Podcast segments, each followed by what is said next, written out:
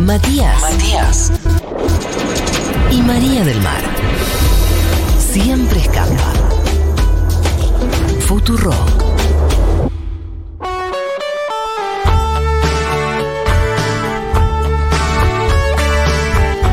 Momento Spinetta, por única vez, Momento Spinetta se recuerdan 10 años, ya 10 años de la muerte de Luis Alberto Spinetta, 10 años pasaron, qué grandes estamos, ¿eh? Para mí, fue ayer que se murió Spinetta.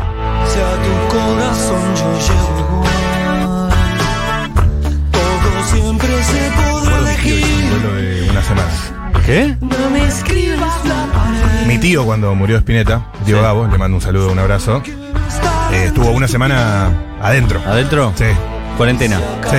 Inventó la cuarentena. Esta canción es rara porque es un hit y por lo general la carrera de, de, de Spinetta, especialmente la última etapa, eh, no tuvo hits. En la década del 90 casi no tuvo hits y esta canción sonaba en las redes de Fórmula, en FM Hit, en FM 100.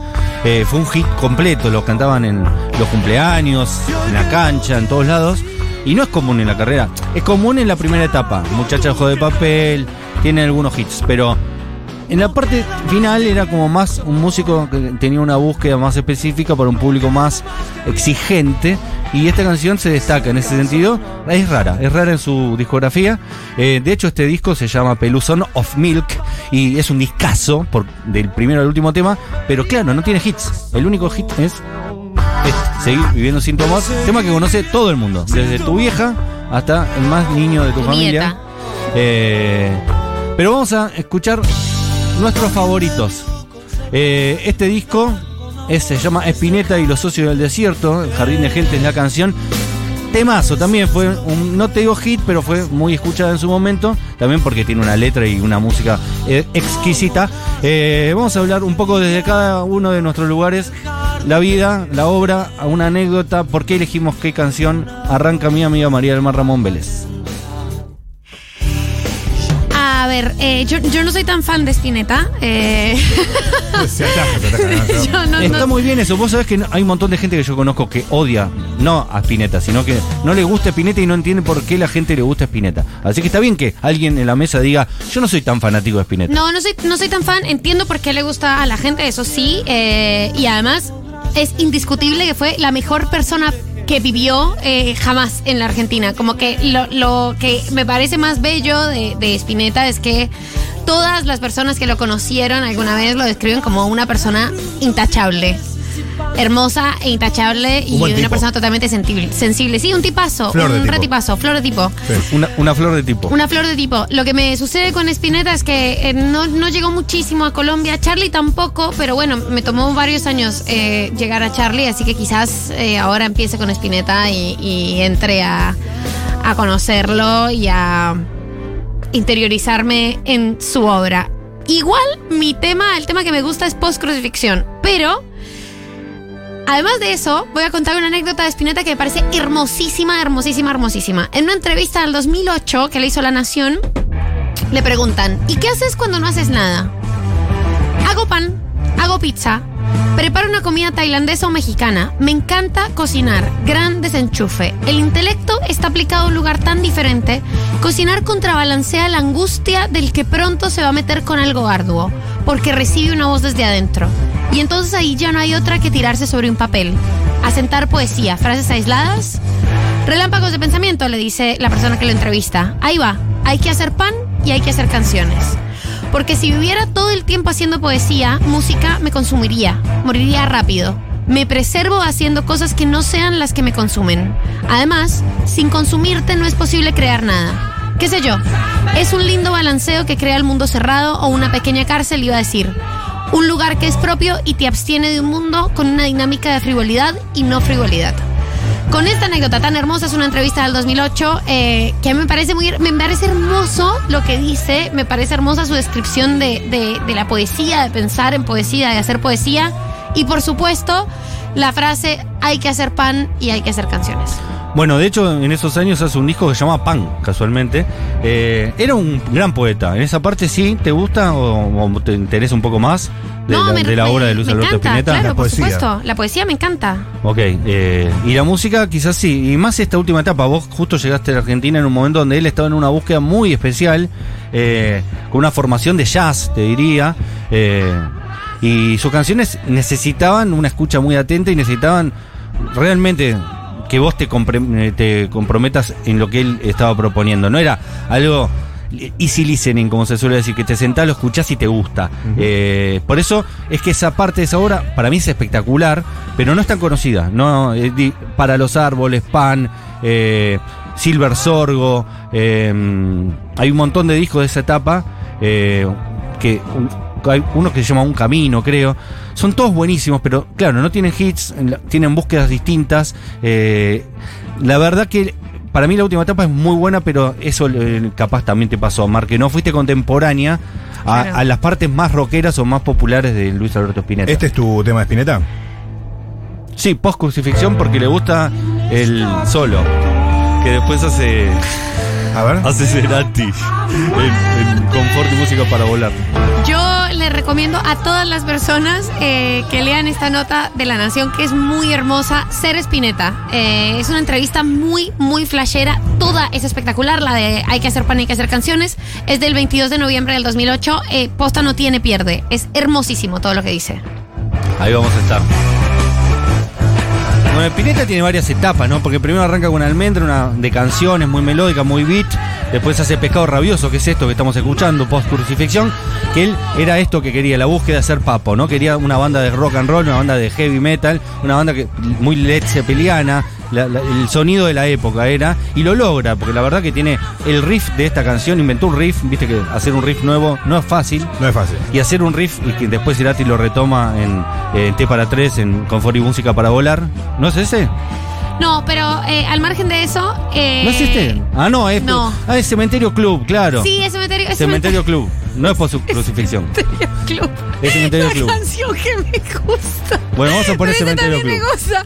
Eh, perdón. eh, no, y hay algo que dice un amigo que es muy fan de, de Spinetta y entonces yo siempre le pido que me ponga temas de Spinetta. O sea, yo realmente Sí. quiero, quiero hacer una conversa. Y me dice algo que me gusta un montón y es, a Spinetta se le nota eh, la, la búsqueda por un sonido de época. Como que en sus Claro. últimos discos hay algo medio de funk y se nota que estaba muy enganchado con, con un sonido de sintetizador, como que ya estaba muy que le interesaba mucho ese sonido, como una búsqueda muy curiosa musical de, de sus discos. De hecho, para mí la etapa que menos me gusta por cómo suena, porque quedó medio viejo ese Spinetta Jade, que tiene un sonido muy ochentoso y setentoso del final de los 70, que tiene unos temazos espectaculares y que yo a veces lamento el sonido, porque no le queda tan bien a lo que él es. Eh, Claro. Hay un montón de canciones que son raras de escuchar eh, 30, 40 años después, eh, que es post eh, eh, crucifixión, casualmente. No, es post eh, Pescado Rabioso, después hace Invisible, que es un bandón espectacular, que es el que tiene todos los hits que hoy conocemos, todas las hojas son del viento, eh, el anillo del Capitán Beto, eh, todos esos temas que quedaron en un, así como en Sí, el sí. inconsciente colectivo, son todos invisibles. Temazos. Temazos como el tema de. Ay, ¿cómo no elegí ese? El tema de Pototo me encanta. Me escribe mi hermana eh, que hablemos de La La La. Yo no la conozco. La La La es un disco que hizo con Fito Páez. Ah. Eh, Spinetta tenía la idea de hacer un disco con Charlie, de ahí quedaron pocas canciones, Peluca Telefónica, Total Sí. Interferencia y Rezo por Vos, que todos conocemos. Eh, y eh, esa idea de ese disco con Charlie quedó trunca porque Charlie estaba en cualquiera y siempre Spinetta fue mucho más zen y no se lo bancó, eh, no se bancó trabajar a, a tantas horas de la noche, eh, la dinámica de la estrella de rock and roll. Infumable. Claro, Y además. no se concretó, pero hay tres temas que... que son hoy- tres temones. Y además, como cuenta Furman eh, en, el en el podcast definitivo, eh, el podcast sobre esos tres discos de Charlie. Eh, lo que cuenta Furman es que además Spinetta, le- o sea, además de que estaban como totalmente desincronizados en, ondas de vida, Se amaban, pero... tenía a los pibes, como una cosa totalmente casera.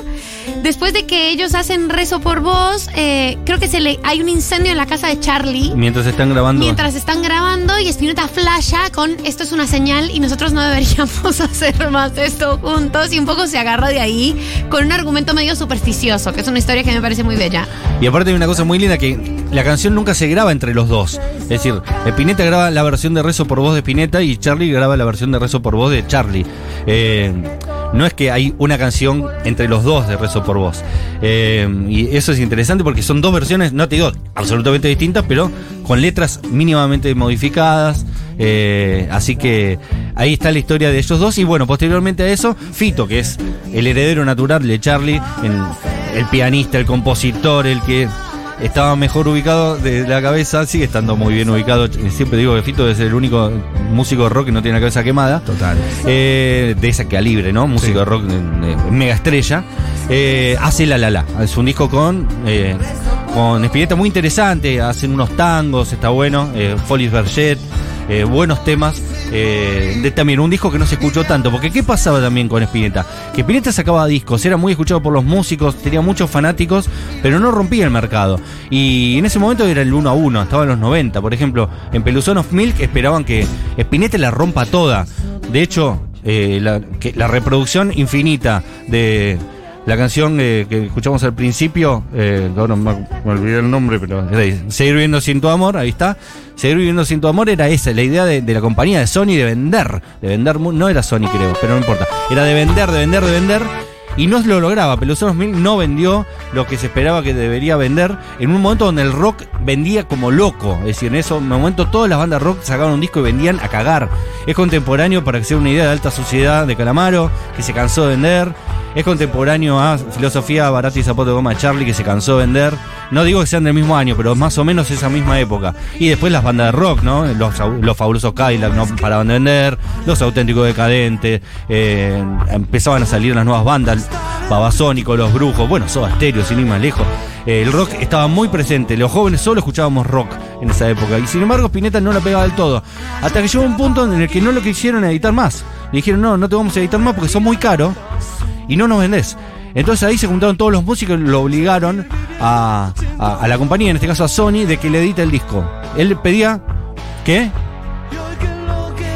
eh, Pelusanos Mil que es de EMI, pero después Sony le edita el disco que a mí me, interesa por esto mismo, porque es un disco que él saca después de que no le editen discos, eh, más que nada por los otros músicos, le dicen, ustedes no venden hoy a Spinetta, pero les queda en el catálogo la obra de un artista que después se van a sentir orgullosos. Y eso fue lo que terminó pasando. Y él se juntó con una banda de rock clásico, un trío, un power trío, e hizo eh, una música que no venía siendo hacía un montón de tiempo, más parecida a Pescado Rabioso que lo que venía haciendo, que es Spinetta y los socios del desierto, que es una etapa que a mí me vuelve loco. Y quiero traer una canción no tan conocida de ese disco, que es Holanda, y que quiero compartir con ustedes para que vean el sonido de esa época más rockero y más parecido al rock que sonaba en Estados Unidos.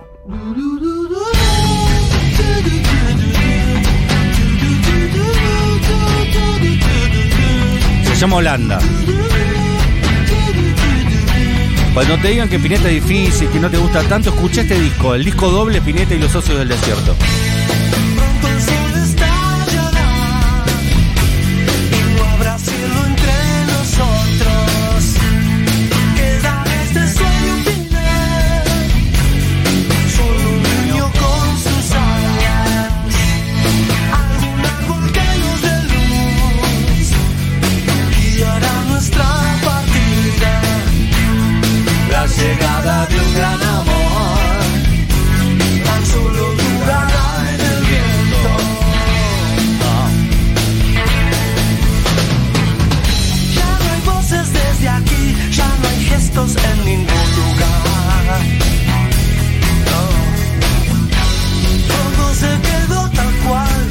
Una fuerza muy, muy buena, muy noble.